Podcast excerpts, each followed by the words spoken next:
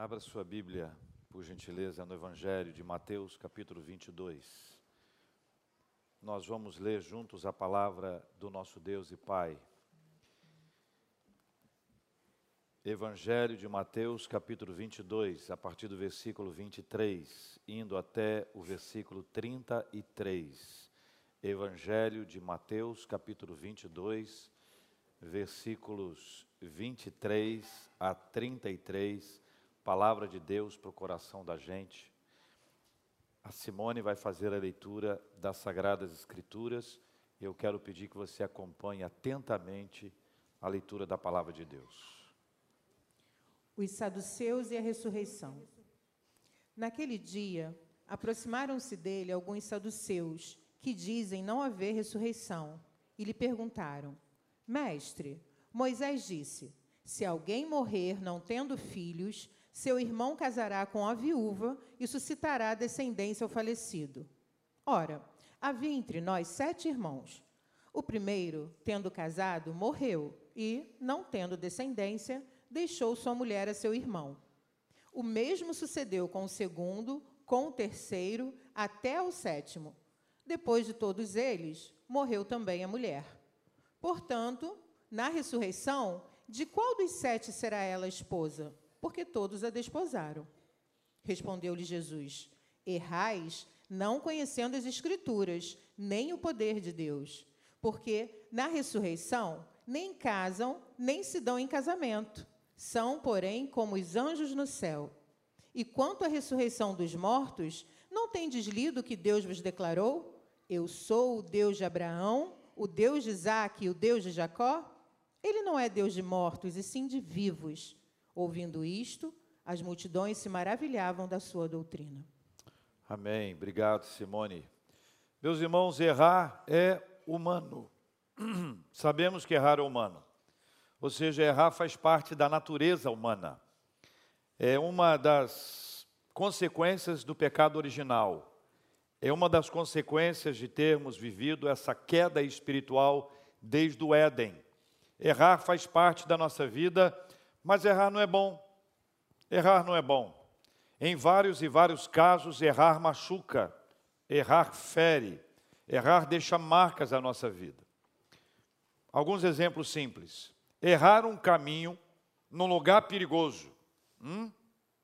Errar o caminho num lugar perigoso é muito perigoso. É extremamente perigoso. Você sabe que alguns lugares no Rio, por exemplo, que nem o Waze vai. O Waze, você pede o endereço, o Waze te dá o endereço, quando você está indo, ele começa a orar pela sua vida. Eu ouvi dizer isso aí, que já tem o Waze que ora agora. Ele não apenas aparece aquela, aquela arte vermelha dizendo lugar perigoso, você já foi de algum lugar assim? Você botou no Waze e apareceu lá, lugar perigoso, sujeito a tiro, pontapé, tiroteio, não sei mais o quê. E aí agora já estão dizendo que tem o Waze que ora pela pessoa. Uma receita que você observou e você pegou a receita e diz: Vou seguir a receita e vou preparar uma refeição maravilhosa. Convidou pessoas para estarem na sua casa. Para sua alegria, mais de uma pessoa aceitou. Várias pessoas foram à sua casa, mas a receita não deu certo. É um problema. Errou na receita. Se você canta, e aqui nós temos música de altíssimo nível e qualidade, mas eventualmente você canta e você vai cantar e você erra uma nota ou erra um tom, e se você errar, desanda todo o processo musical e não fica bom. Errar é humano, errar faz parte da nossa vida, errar não faz bem, em alguns casos, errar faz sofrer. Esse texto bíblico parte de uma questão lógica, e a lógica é muito importante para nós que entendemos a Bíblia e queremos estudar a palavra de Deus. Há uma premissa que se baseia na crença dos saduceus. Os saduceus, eles tinham várias crenças e a que se destaca nesse texto é a dificuldade deles em entender a ressurreição ou de aceitar a ressurreição ou de acreditar na ressurreição. Os saduceus formavam um grupo, uma espécie de partido político religioso mais político que religioso. Normalmente, quando política e religião se associam, você tem uma tendência: ou você é mais para a religião, ou você é mais para político. Quando você tenta misturar as duas coisas, em geral, isso gera algum tipo de dificuldade. Eles, nessa época, faziam uma espécie de oposição aos fariseus, que pensavam teologicamente de maneira diferente. Eles eram formados em especial pelos aristocratas, era uma ascensão com base na aristocracia. E essa impossibilidade de ressurreição era para eles uma coisa muito importante e muito séria, a ponto deles contarem para a gente nesse texto aqui, esse episódio. Eles levaram esse tema para Cristo. E eles levam esse tema para Cristo contando uma história trágica. A história é muito trágica. E a história é uma história dessa, você disse, pelo amor de Deus, mas não tinha outro exemplo, não? Acompanhe aqui comigo. Se alguém morrer não tendo filho, seu irmão casará com a viúva, isso citará descendência ao falecido. Estava na lei. Moisés trouxe essa reflexão, mas eles trazem aqui alguma coisa que vai muito além disso. Veja comigo se não tem um raciocínio lógico. Havia entre nós sete irmãos. O primeiro, tendo casado, o que aconteceu com ele? Morreu. E não tendo descendência, deixou sua mulher a seu irmão. Sabe o que aconteceu com o segundo irmão? Terceiro irmão, quarto irmão, quinto irmão, sexto irmão, sétimo irmão, e ninguém desconfiou dela?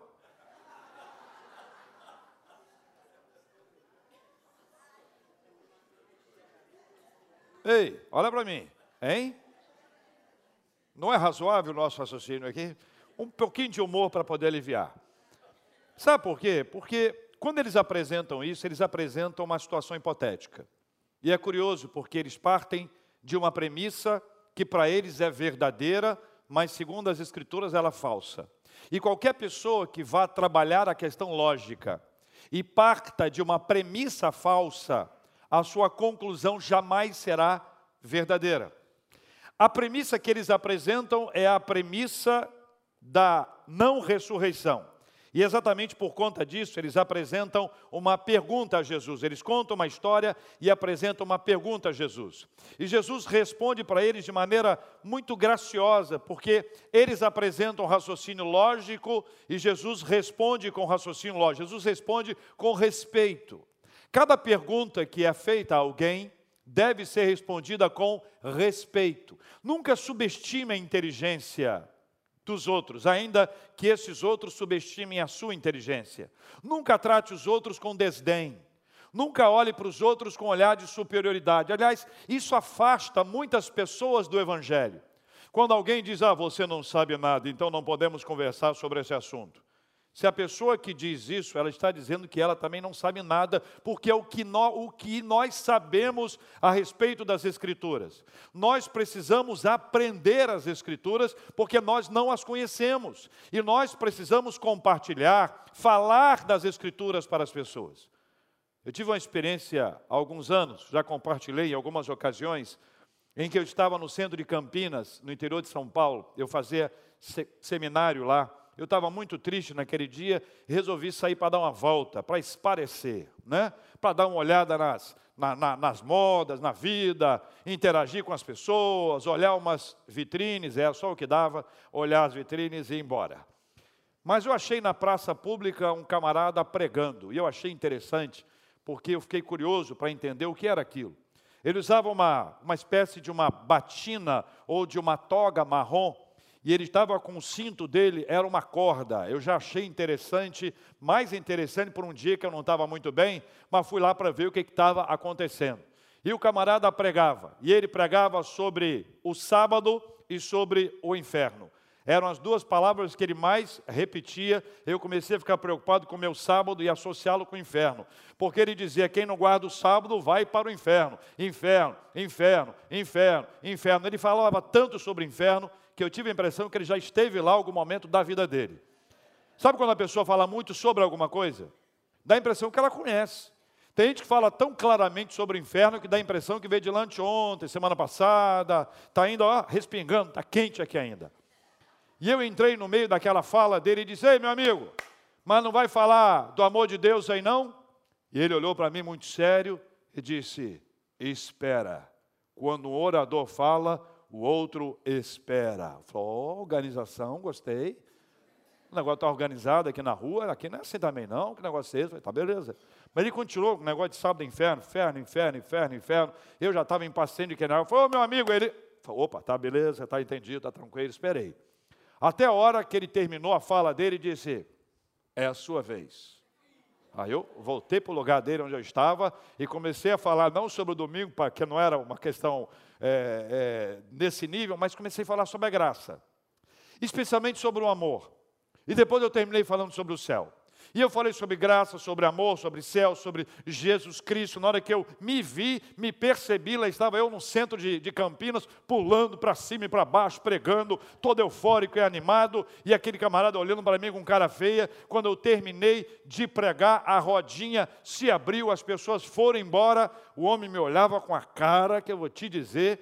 Mas eu também estava bravo, então era bravo com bravo, estava tudo bem. Só que eu percebi que estava junto com ele uma pessoa e eu fui para lá e o camarada foi atrás de mim. Eu dei meia volta e ele deu meia volta. Eu parei, ele parou. falei, meu Deus, deve ser alguém do grupo dele. Será que grupo é esse, né? Cara com a corda, vai pegar a corda? Não sei. Entrei numa loja. Entrei numa loja e fiquei lá dentro da loja escondido. Olha que cara corajoso, né? A loja aqui, e eu ficava assim olhando para ele. E o cara lá fora.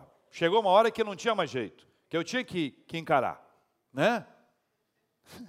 Estufei o peito, não mudou muita coisa, mas estufei o peito, saí daquela, daquela loja, fui para um outro canto, e o cara foi atrás. Falei, meu Deus do céu, o cara está vindo atrás, o cara quer alguma coisa comigo. Aí eu me escondi, quando ele passou, saí e disse para ele assim: O que, que é, meu irmão? Aí ele falou assim: Era você que estava falando de Jesus ali na roda? Falei, era.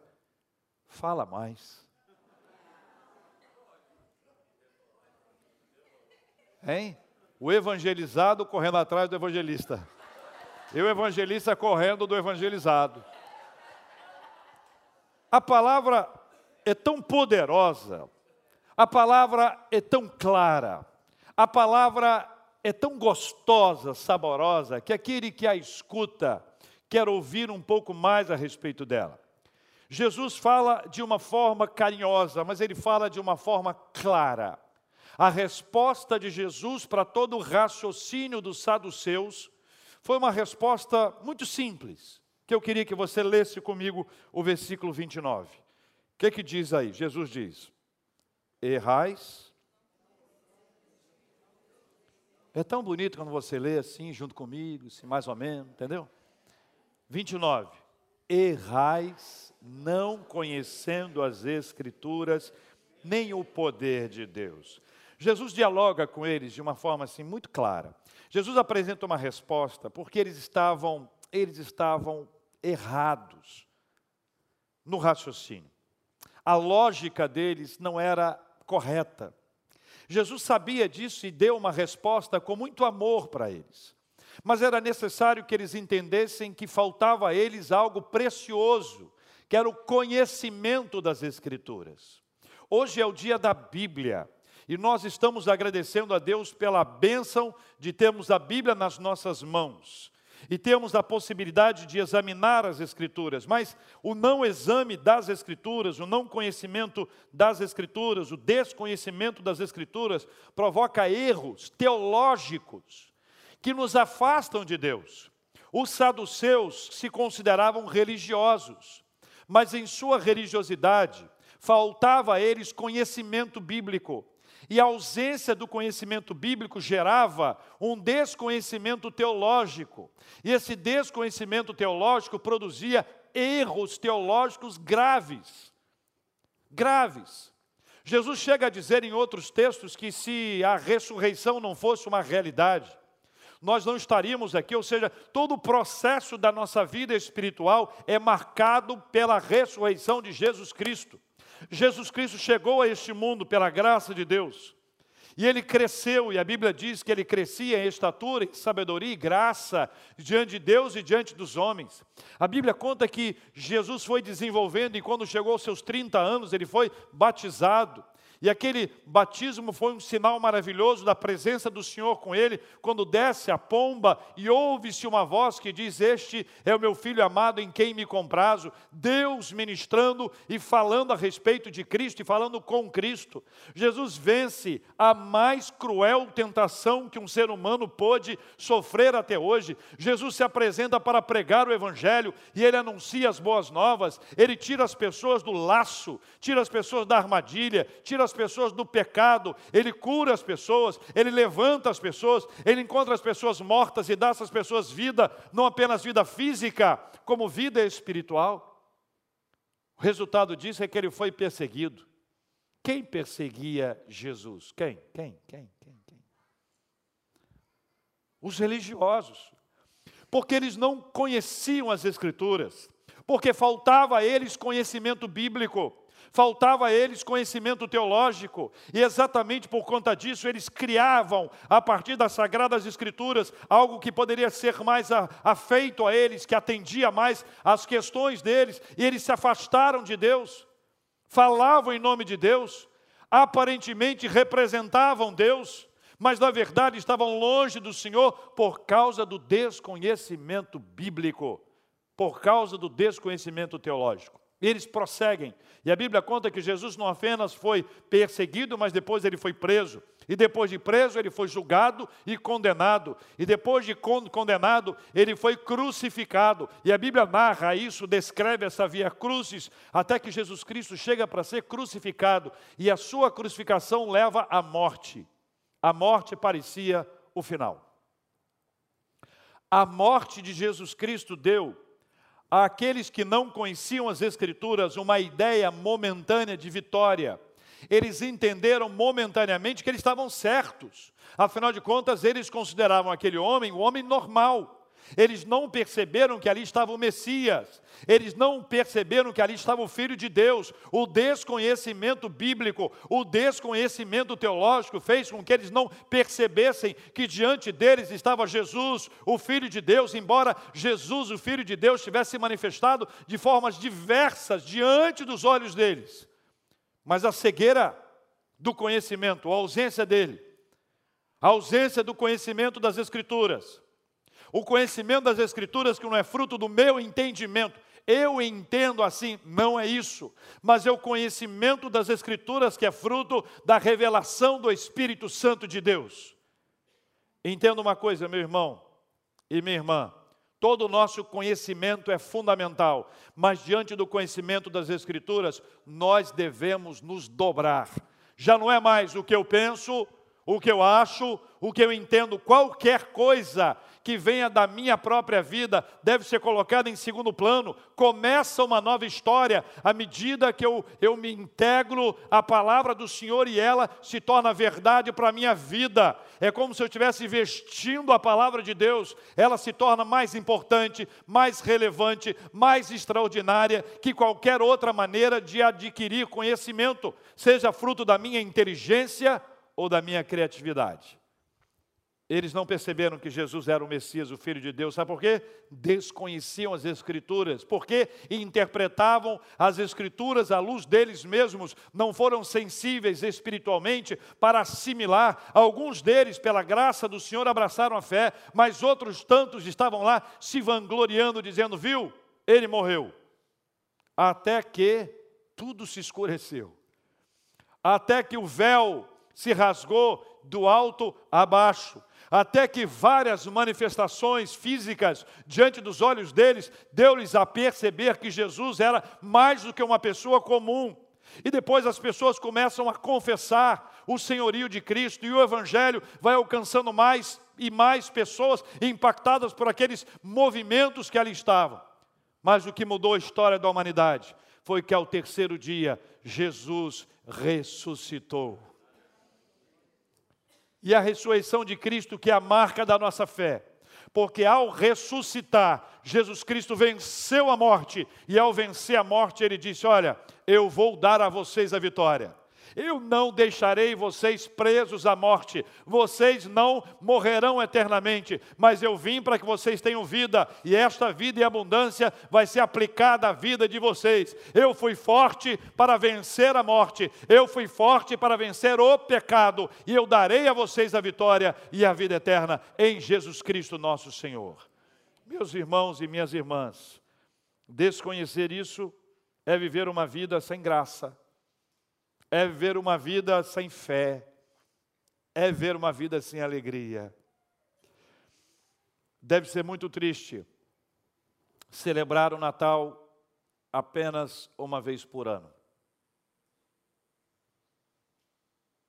Deve ser muito triste celebrar o Natal apenas uma vez no ano ou por ano. Jesus responde para eles: Olha, errais, não conhecendo as Escrituras e nem o poder de Deus. Uma pergunta que eu faço a vocês é: o que é o poder de Deus? O que mais nos fascina é o estudo da palavra ou uma manifestação de um milagre, de alguma coisa extraordinária? Vou dar um exemplo para poder ajudar. Na sua opinião, na sua opinião, as pessoas da época de Cristo, elas ficaram mais impressionadas com o sermão do monte ou com a multiplicação dos pães e peixes?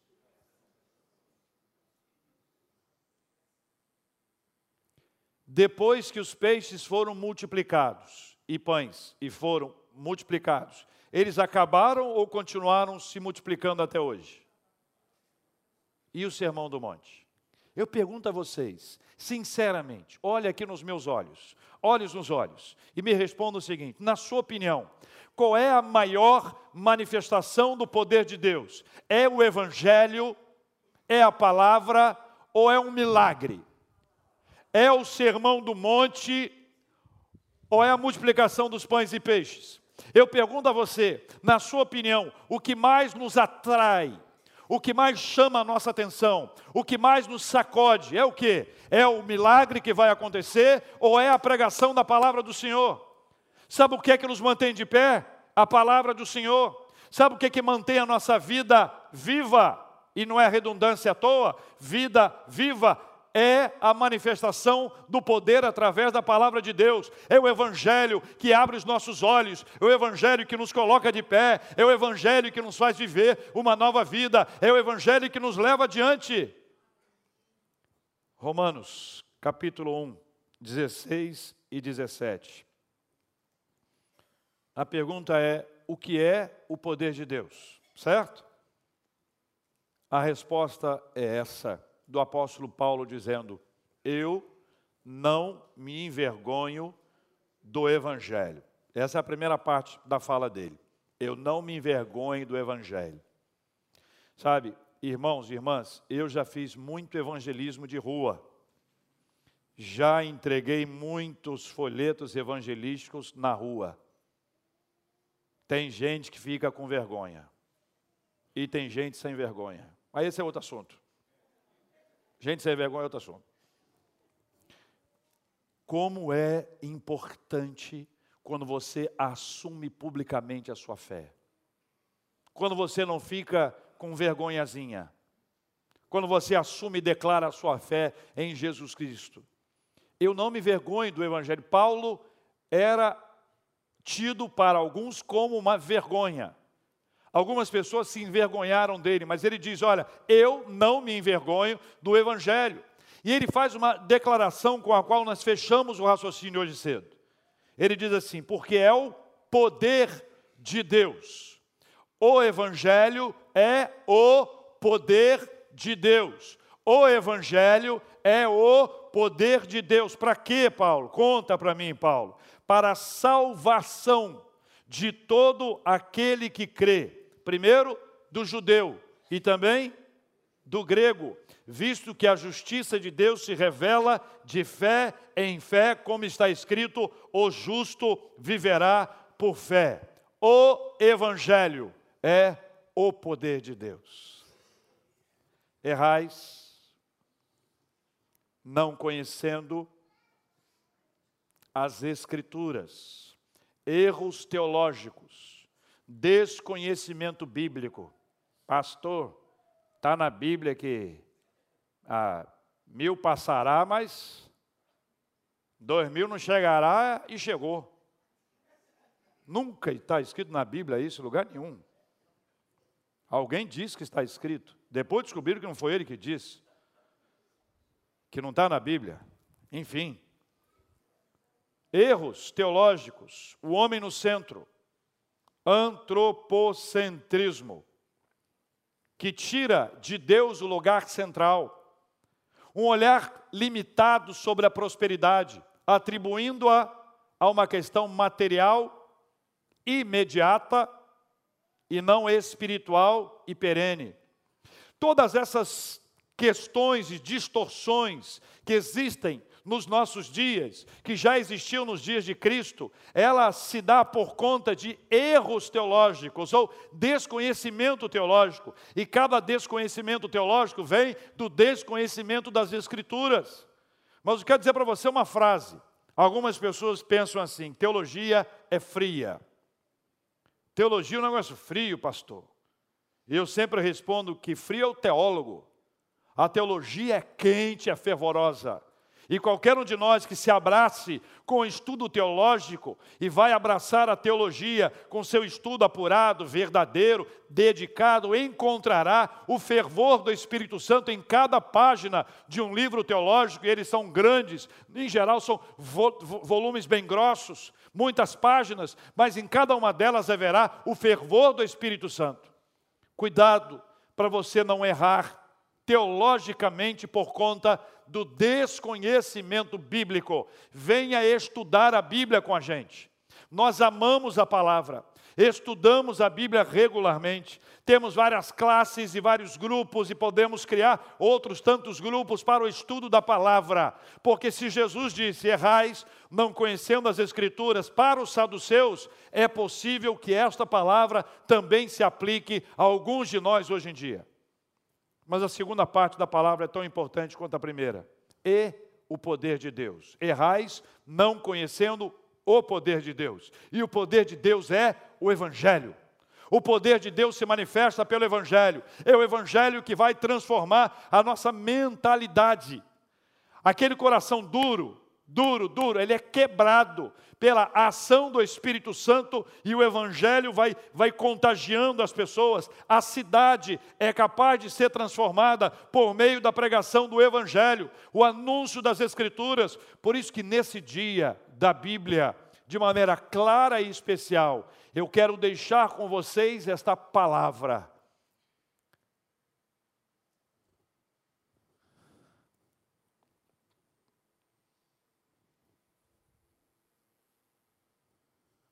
Examinem as Escrituras. Algumas pessoas acreditam que têm relacionamento com Deus. Eu quero exemplificar. O marido está ao lado da sua esposa e fala, e fala. Esse marido fala, fala com a maravilha. Até liga também, manda mensagem e tudo. O marido fala, fala, fala, fala. Quando ele termina de falar e a esposa começa a falar, ele levanta e sai. O que, que acontece com ele? Morre, né? Mas, por hipótese, imagine a cena. Ele fala, fala, fala. Quando ela começa a querer falar, ele levanta e sai. No outro dia, ele chega e diz: Meu amor, quero te contar uma história. E ele fala, fala, fala, fala. Quando ela começa a falar, ele levanta e vai embora. Eu pergunto a você: Isso é relacionamento? Então entenda uma coisa. Alguns podem dizer assim: Não, eu tenho um bom relacionamento com, com Deus. Eu falo com Ele todo dia. Mas escuta. Porque se você não escuta, você não tem relacionamento com ele. Se você só escuta, você faz igual o marido da ilustração. Fala, fala, fala, fala. E quando vai ouvir, levanta e vai embora. Como é que eu ouço a Deus? Errais, não conhecendo as Escrituras, nem o poder de Deus. Não há relacionamento sem a palavra do Senhor. Eu quero orar com você. Sabe por quê, meus irmãos? Porque é possível que eu e você vivamos dias assim complicados, onde a gente tem a palavra de Deus bem longe de nós. E a gente precisa buscar a palavra de Deus para a nossa vida. É possível que alguém diga: Olha, pastor, eu não sei nem como é que eu estudo a Bíblia, eu, eu tenho dificuldade. Eu abro a Bíblia e abro a boca, é uma coisa impressionante. Abro a Bíblia, abro a boca e fecho o olho. É incrível, é um milagre. Isso acontece na sequência. Tem gente que diz: Olha, eu estudo, mas eu tenho dificuldade com algumas palavras, concupiscências e outras similares a esta. Eu entendo, mas eu não sei exatamente por onde começar. Tem hora que vem uns números, vem filho de não sei quem, que é filho de não sei quem. Eu não sei porque que tem aquilo na Bíblia. As perguntas são várias. Mas eu quero pedir ao Senhor que faça multiplicar-se no seu coração um desejo de ler a palavra de Deus, de conhecer as sagradas escrituras. Quando os meus pais me deram a Bíblia, eu era garotinho. Eu experimentei uma coisa que é muito comum para nós, os cristãos. Pega a Bíblia e vai para a igreja. Eu tinha que levar a Bíblia para a igreja. E eu aprendi na escola bíblica, bem pequenininho, que a presença não era respondida com o presente, era respondido com um versículo bíblico. E a pessoa dizia, Juninho, aí eu tinha que falar um versículo bíblico, só que era em ordem alfabética. O da letra A mandou, Jesus chorou. O da letra B, o Senhor é meu pastor, nada me faltará. Quando chegava no H ou J, já tinha passado muitos ele não podia repetir, tinha que aprender. Mas um dia, o Espírito Santo de Deus falou comigo. E aí, não era só levar a Bíblia para a igreja comigo, era ler a palavra do Senhor. Era saber que Deus queria falar comigo. E eu fiquei tão impressionado com isso, em saber que Deus queria falar comigo, que Deus sabia quem eu era, que Deus sabia e me conhecia, Ele queria conversar comigo. Isso até hoje me espanta, porque eu não sei, eu não mereço ouvir a voz de Deus. Eu não tenho nada em mim que me permita fazer isso, a não ser que seja a graça dEle. Mas eu sei que muita gente tem a Bíblia e ainda não entendeu isso. Não entendeu que a Bíblia não é um livro de decoração, minha mãe teve um sonho na conversão dela. Minha mãe se converteu depois de um sonho.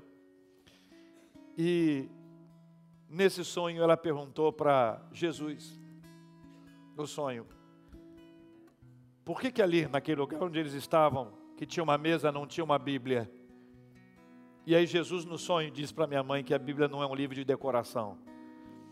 Eu sei que algumas casas têm a Bíblia aberta no Salmo 91 na expectativa de que o ladrão seja crente e pare para ler a Bíblia com você. Eu só posso acreditar que é isso. Vai, pastor, que ele é crente, senta ali, resolve orar e se arrependa e vai embora. A Bíblia não é um livro para botar na frente do carro assim, para que se algum assaltante que já foi crente passar ali e ver, fala assim, não, esse não. Ou para pegar o carro do outro ali.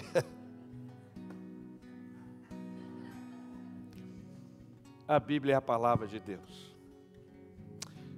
O Evangelho é o poder de Deus para a salvação de todo aquele que crê. Vamos orar?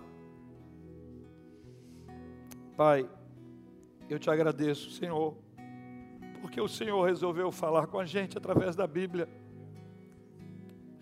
E que se a Bíblia não existisse, nós estaríamos sem ouvir a tua voz. O que seria de nós, Senhor? O que seria de nós, Senhor, sem a tua palavra? Senhor, eu quero pedir ao Senhor que nos ajude. E quero te pedir perdão pelo tempo de não ver, pelo tempo que damos à TV, aos vídeos, ao lazer, à internet e não damos ao Senhor e a sua voz e a sua palavra. Eu quero te pedir perdão, Senhor, pelo tempo em que nós só falamos. E quando o Senhor começou a falar, a gente levantou e saiu. Misericórdia. Tenha misericórdia de nós, Senhor. Deus, eu quero pedir ao Senhor que por meio do teu Santo Espírito, que da mesma forma que eu senti tão claramente o Senhor falando comigo desde a minha adolescência. Que esta seja a experiência dos meus irmãos e irmãs.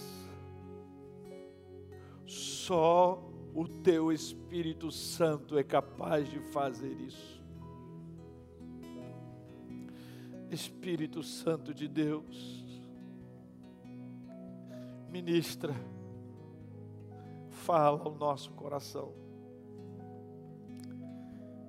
Desperta-nos para o exame das Escrituras, para que nós não erremos. Queremos ser conhecedores das Escrituras e do poder do Senhor. Em nome de Jesus. Amém.